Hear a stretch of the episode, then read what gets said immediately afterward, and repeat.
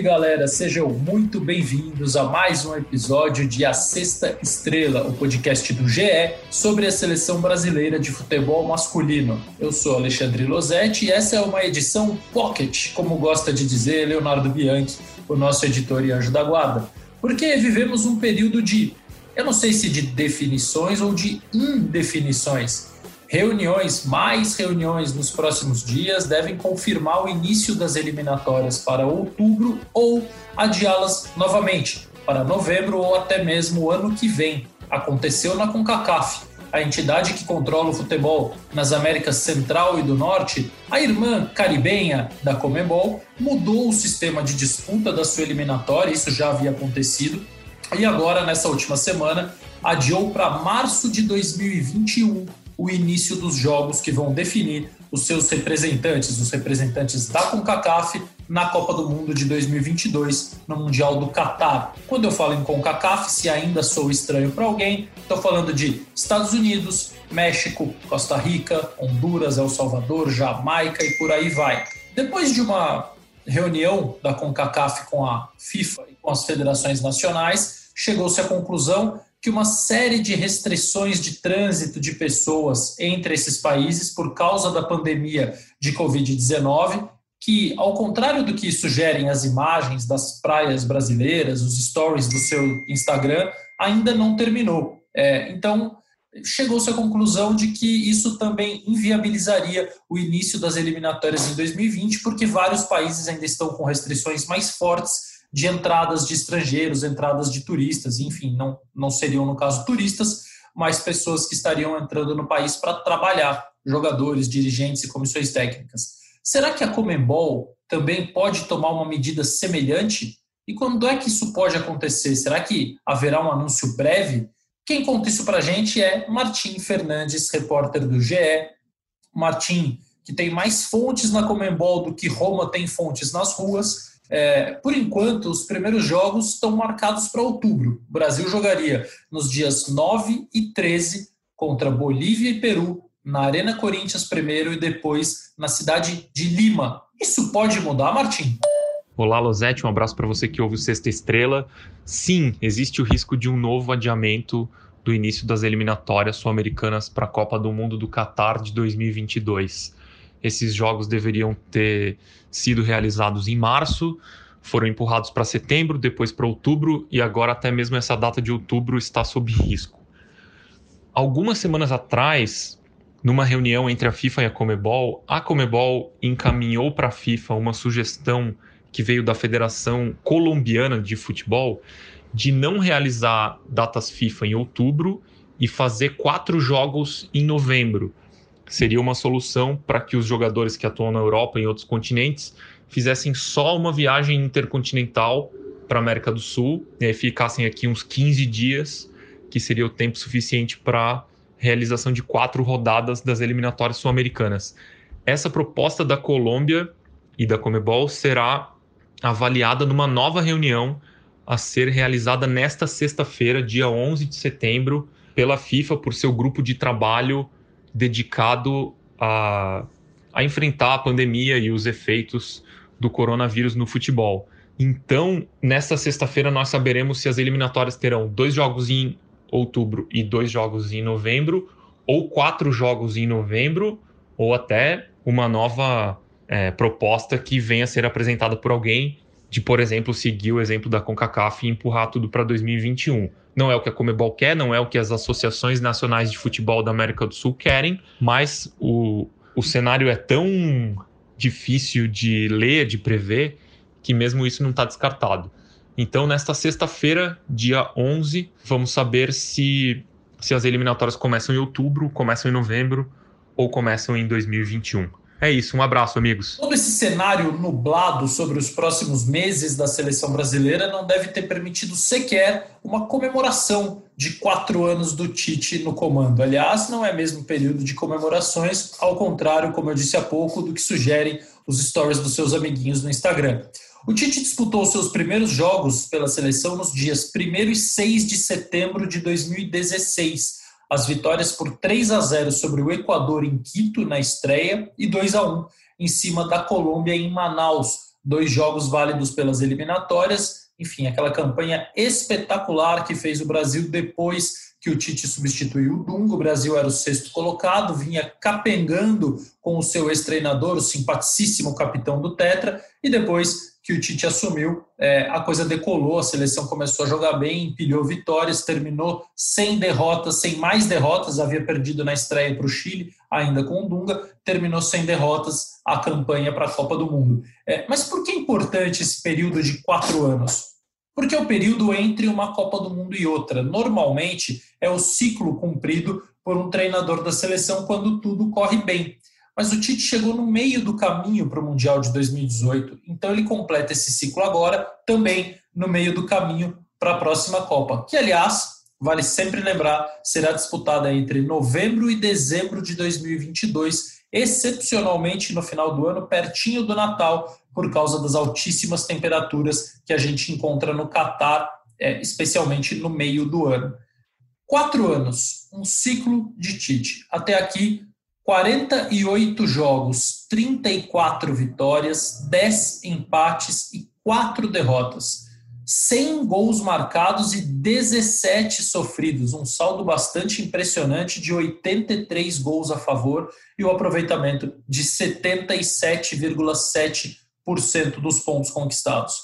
Só quatro derrotas, mas entre elas, você sabe bem, a das quartas de final da Copa da Rússia, 2 a 1 para a Bélgica.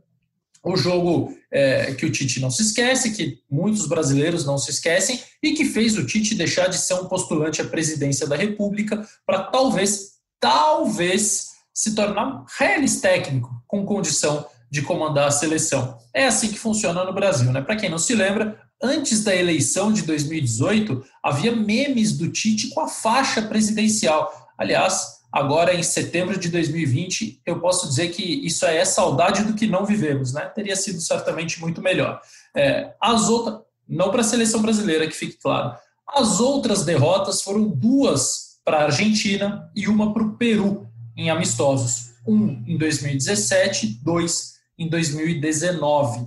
Se nós considerarmos os jogadores daquela partida contra a Colômbia em 2017, janeiro de 17, um amistoso para ajudar as famílias das vítimas daquele acidente terrível com a delegação da Chapecoense, é, Brasil e Colômbia se enfrentaram no Engenhão, no Rio de Janeiro, e só é, o Tite só convocou atletas de clubes brasileiros. Só jogadores que atuavam aqui ou na Colômbia poderiam fazer parte. Então, se nós considerarmos esses jogadores também o Pedro, hoje no Flamengo, mas que foi convocado é, em setembro de 2018, quando ainda defendia o Fluminense, e não conseguiu se apresentar porque se machucou, foi cortado. Bruno Guimarães e Everton Ribeiro, chamados pela primeira vez na lista para os jogos adiados contra Bolívia e Peru em março, agora, e portanto essa lista não existe mais. Quando o Brasil for entrar em campo contra Bolívia e Peru, ele vai anunciar uma nova relação de convocados. Mas se a gente juntar todos esses nomes com os quais ele quis contar, nomes que ele chamou,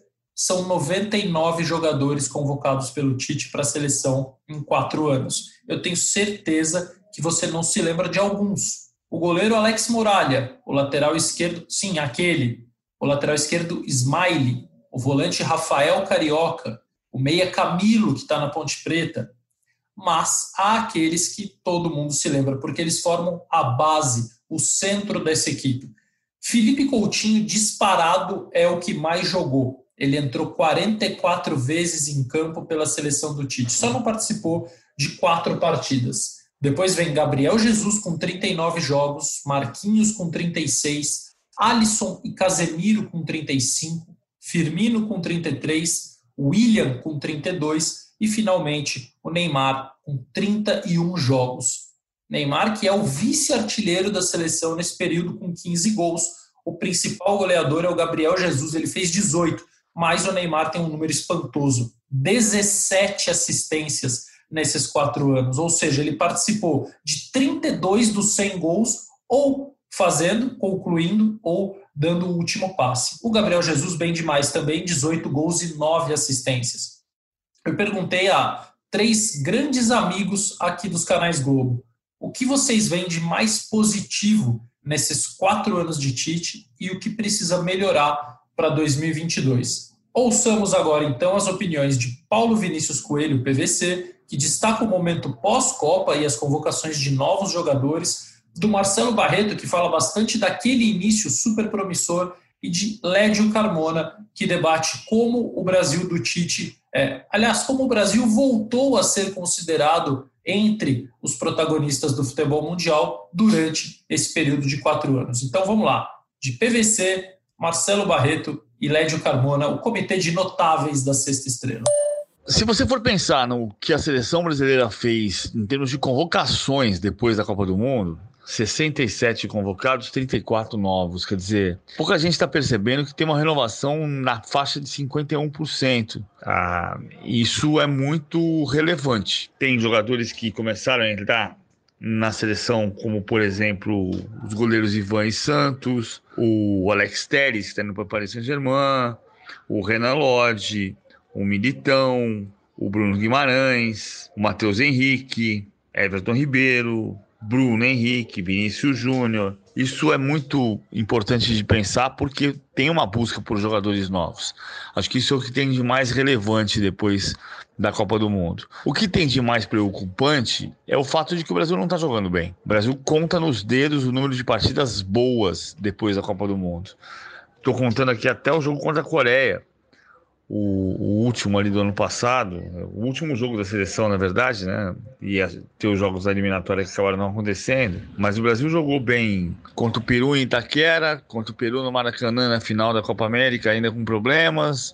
Acho que o jogo contra a Argentina na semifinal no Mineirão foi um bom jogo. O amistoso contra a Coreia do Sul e e não tem muito mais jogo. O Tite sabe que o time não está jogando bem e que precisa voltar a jogar bem. Mas agora o trabalho vai praticamente começar de novo. E ele vai ter que começar de maneira convincente. Tem um ano e meio para a Copa do Mundo.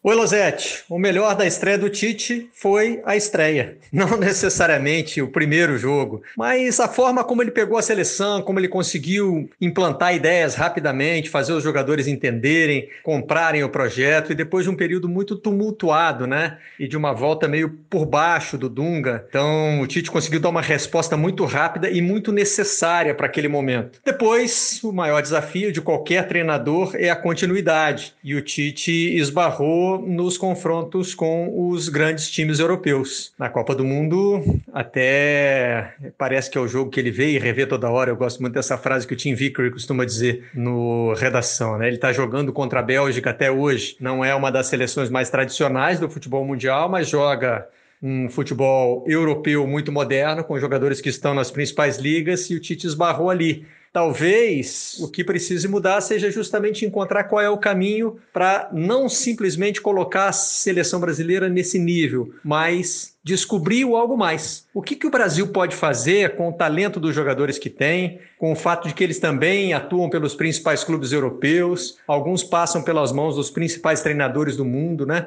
Como é que o Tite transforma isso em algo de diferente na seleção brasileira? Não apenas reproduzindo o que a gente vê nos clubes. Eu acho que talvez seja esse o passo que esteja faltando e é o que precisa melhorar. Olha, Losete, seleção brasileira é uma coisa tão distante, né? Depois de tudo que aconteceu esse ano, que é difícil lembrar até qual foi a última vez que a seleção entrou em campo, né, cara? Parece que a Copa América que o Brasil ganhou ano passado tem anos, né? A gente já viveu tanta coisa desde então que a gente não perdeu até um pouco de vista a seleção brasileira. Cara, eu acho que a seleção brasileira, ela, ela, não vou dizer que ela recuperou o respeito com o Tite, mas ela se tornou novamente uma seleção competitiva, afastando um pouquinho aquele estigma do 7 a 1 né, da Copa de 2014. Ah, não foi uma grande Copa de 2018, não foi. O Brasil foi eliminado pela Bélgica nas quartas de final, mas foi um belo jogo, foi um belo, um belo confronto. A Bélgica tinha um ótimo, tem um ótimo time. Enfim, o Brasil saiu ali com uma questão de detalhe, de um primeiro tempo muito bem ajustado dos belgas. Não foi uma Copa excepcional, não foi uma Copa de razoável para boa do Brasil. É... Acho que antes, nas eliminatórias, o Brasil teve seu melhor momento com o Tite, aí fazendo realmente jogos excepcionais, muito bons. Acho que foi o melhor momento da seleção brasileira, que ele trouxe de volta um certo encantamento, inclusive do torcedor brasileiro, que, era, que, que andava de, dando, de, dando de ombros para a seleção, e a comunidade internacional, a imprensa internacional, começou a olhar novamente com bons olhos para o nosso time, com atuações individuais muito boas do Neymar, do, do, do Felipe Coutinho, do Renato Augusto, uh, próprio Firmino, Gabriel Jesus, uh, enfim. Uh, depois veio o Everton. E na Copa e o Daniel Alves também, é bom a gente lembrar. Casimiro. Então, ele fez uma base, ele conseguiu fazer um base de um time sério competitivo. E na Copa América, sem o Neymar, ele provou que o Brasil poderia ser um time forte sem o Neymar, sem o seu principal jogador. Mesmo sem, seu, sem a sua grande estrela. Acho que esse foi o grande legado da Copa América, mostrar que o Brasil pode ser um time, um time forte, um time respeitado, um time que bota é, tensão nos adversários, mesmo sem o, a presença do, do Neymar em campo. Com Firmino, com Jesus, com Richarlison, com Everton, com Casimiro, com Daniel, enfim, com Alisson, que é um goleiro admirado no mundo inteiro. Eu acho que eu, eu, eu, nas lembranças que eu tenho da seleção brasileira, né, que ela está tão longe do nosso dia a dia, infelizmente, eu acho que sobre o trabalho do Tite é isso. Ele transformou a seleção brasileira novamente num time respeitado, pode não ser absolutamente admirado por todos, mas é respeitado, competitivo, sério e que não é dependente do Neymar. Ele agradece por poder contar com o Neymar, mas quando não tem, não fica sentado, ajoelhado, chorando. Ah, coitado, cadê o Neymar? Não tem o Neymar. Não, o Tite busca outras soluções e a seleção normalmente responde bem, como aconteceu na Copa América. Saudade da seleção brasileira. Quem sabe um dia a gente se reencontra. Nos próximos dias, segundo o Martim Fernandes nos contou um pouquinho antes, é, teremos a definição do início das eliminatórias ou mais um adiamento. Na Europa, a Liga das Nações, aquele torneio criado pela UEFA que tem inviabilizado amistosos da seleção brasileira contra potências do velho continente, a Liga das Nações já funciona, já voltou, está a todo vapor. Cristiano Ronaldo metendo golaço, quebrando marcas, gols improváveis. As principais seleções do mundo estão novamente em atividade, treinando, jogando. E será que isso pode aumentar a distância técnica entre elas é, e as seleções da América do Sul, vale lembrar que os europeus ganham as Copas desde 2006. 2006 a Itália, 2010 a Espanha, 2014 a Alemanha, 2018 a França, vencendo uma soberania europeia no futebol mundial. É, e agora, por causa da pandemia e, e como cada um tem tratado seus problemas de saúde pública, na Europa a gente já vê os jogos sendo disputados sem público mais as seleções em atividade. Isso pode criar um problema para o Brasil? Perguntei isso também para o nosso querido PVC. Se as eliminatórias começarem em outubro, o fato de ter Liga das Nações em setembro não faz tanta diferença. Mas se a eliminatória tiver que ser adiada, isso pode começar a fazer diferença sim em termos de qualidade, de conceito de montagem de time. Se os europeus começam a jogar mais tempo, com mais sequência, antes do sul-americano jogarem, claro que isso vai ter um efeito na seleção brasileira para a Copa do Mundo. Não é o ponto da eliminatória, em teoria, embora possa acontecer. Pode acontecer de, não, se não puder ter eliminatória em outubro, você pode começar a ter que pensar em montagem de grupos e isso aumenta o risco de não ir para a Copa, mas não vou nem ponderar isso aqui agora. Bom, a ponderação é: o time precisa voltar a jogar para começar a se testar, e para começar a se corrigir, para ter um time que seja mais competitivo quando a Copa do Mundo chegar. Faz diferença, se, principalmente se forem três meses, quatro meses de distância entre o retorno das seleções europeias, agora na Liga das Nações, e o retorno das seleções sul-americanas, se as eliminatórias não começarem em outubro. Então é isso, meus amigos. Como vivemos essa fase de definições, de indefinições e de decisões a serem tomadas, a nossa edição pocket, como diz Leonardo Bianchi, fica por aqui,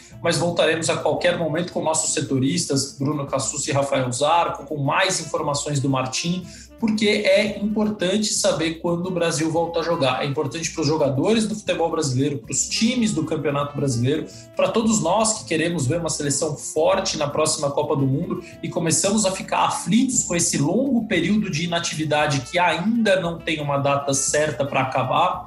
Certamente o Tite, sua comissão, seus assistentes, preparadores estão mais aflitos ainda do que nós, não vem a hora de voltar a trabalhar, enquanto isso vão colecionando anotações, observações, novos jogadores que podem surgir no cenário, monitorando aqueles que tinham sido convocados para os jogos contra Bolívia e Peru e talvez percam sua, suas posições na lista, enfim, tudo é uma grande incerteza, uma grande interrogação, mas é, diz o Martim que teremos respostas, que teremos posições é, definitivas e importantes nos próximos dias, e é óbvio que vamos estar aqui para informar, debater e analisar o que vai acontecer com a seleção daqui para frente. Esse episódio teve as participações luxuosíssimas de Martim Fernandes, Paulo Vinícius Coelho, Marcelo Barreto e Lédio Carmona, edição, produção e tudo mais de Leonardo Bianchi, a coordenação do Rafa Barros. É, e eu agradeço mais uma vez a sua companhia. Estaremos de volta assim que houver novidades. Grande abraço, até a próxima.